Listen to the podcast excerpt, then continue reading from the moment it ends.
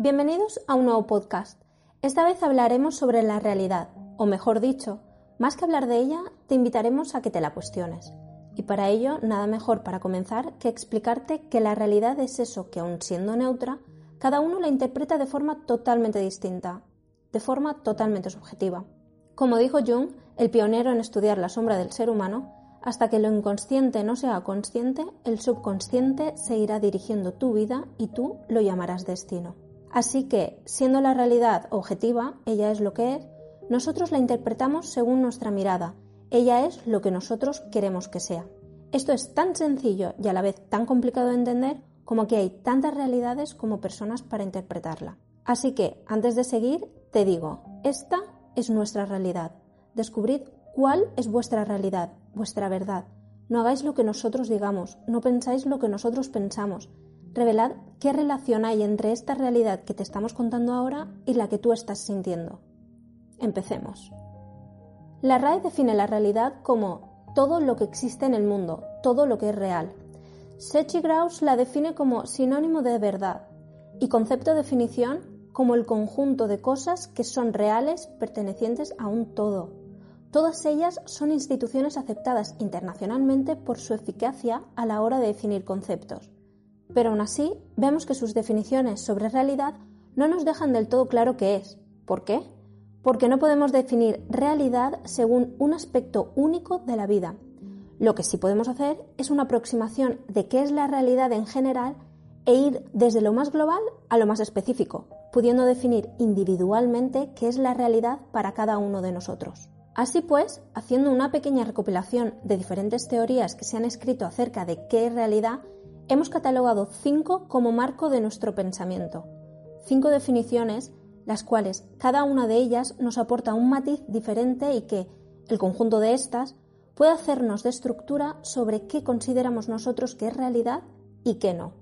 La primera sería la realidad contingente, la cual dice que la realidad son las causas del por qué fue. Por ejemplo, si yo soy una persona tímida, según esta teoría, no es real que yo sea una persona tímida.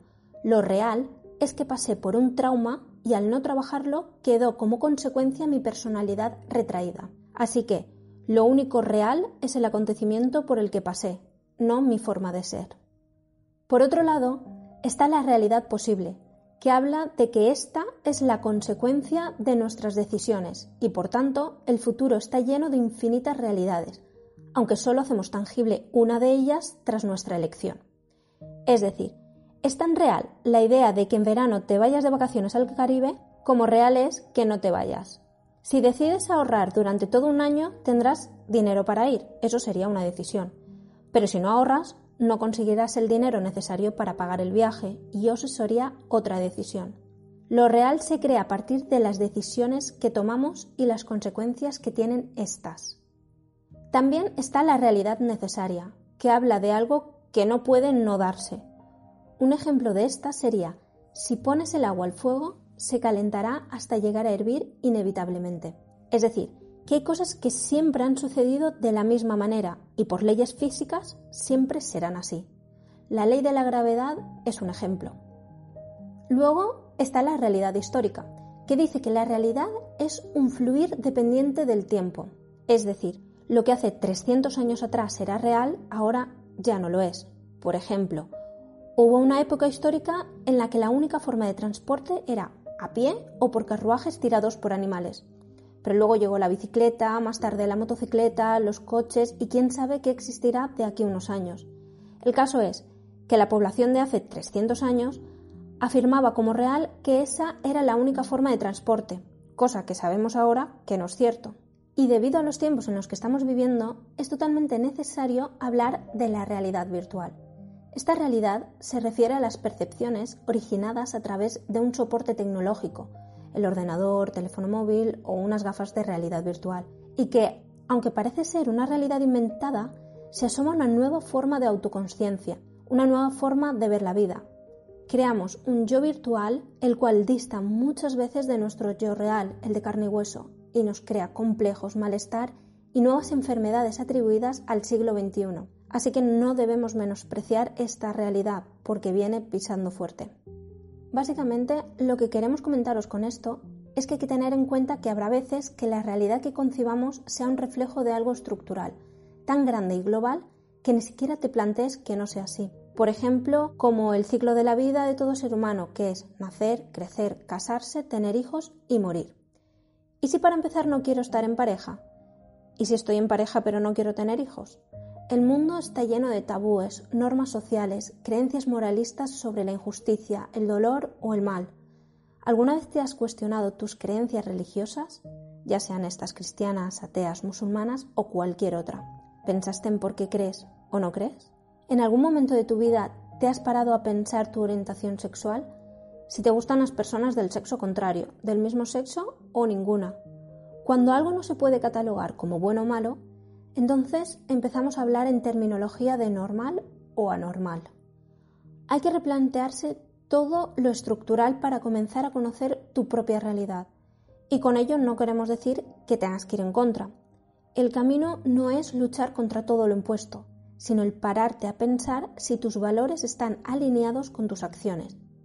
Si desde tus adentros sientes que quieres tener pareja, casarte y tener hijos, hazlo, pero hazlo después de haberte hecho las preguntas adecuadas para saber con certeza de que hoy y ahora estás haciendo esto porque tú lo sientes así no porque es lo que se te ha visto impuesto desde afuera.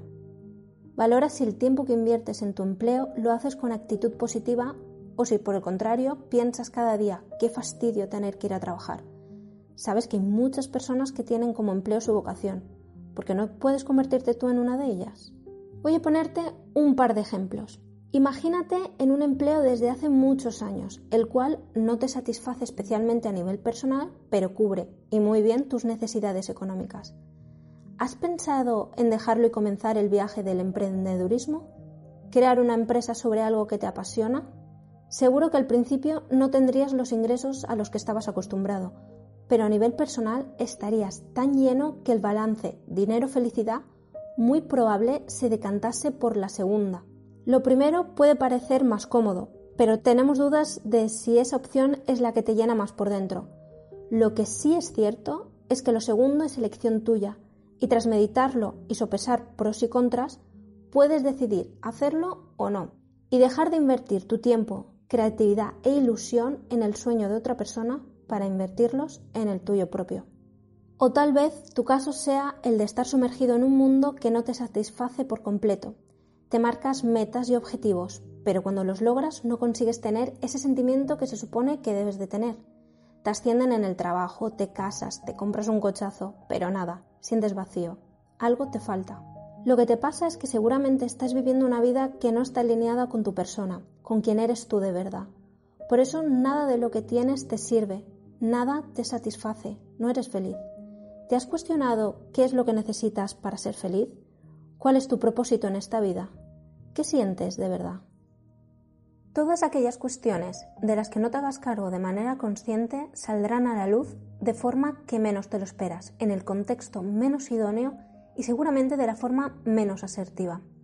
Cuando no te replanteas aspectos sociales, religiosos o sentimentales, ni tampoco tus creencias sobre el dinero o el amor propio, tu vida no va a estar llena del todo. Sentirás vacíos existenciales. En algunos casos les podrás poner una tirita, pero al final esa tirita se caerá y verás que la herida sigue ahí, intacta, esperando a sanarse. Te invitamos a que hagas esto. Replantéate para empezar solo una cosa, algo que consideres importante en tu vida. Búscale el porqué. Valora si te da paz o por el contrario te perturba. Así sabrás si estás siendo tú o estás siendo un calco individual extraído de la sociedad. Hay que ser conscientes de que se necesita mucho valor para confrontar la idea de que no somos libres, a la par de un trabajo diario sobre el reconocimiento de qué sentimos y por qué. Una vez empecemos el camino hacia la introspección y el autoconocimiento, no habrá vuelta atrás. Y cada nivel que subas servirá como base del siguiente. Cuando logremos identificar correctamente nuestras emociones, deberemos saber su origen. Después, controlar estas emociones para que no nos controlen ellas a nosotros. Y más tarde, si es necesario, cambiarlas por otra más óptima. Y así sucesivamente. Solo nos queda daros las gracias por estar ahí y por ser tan valientes de miraros dentro de vosotros.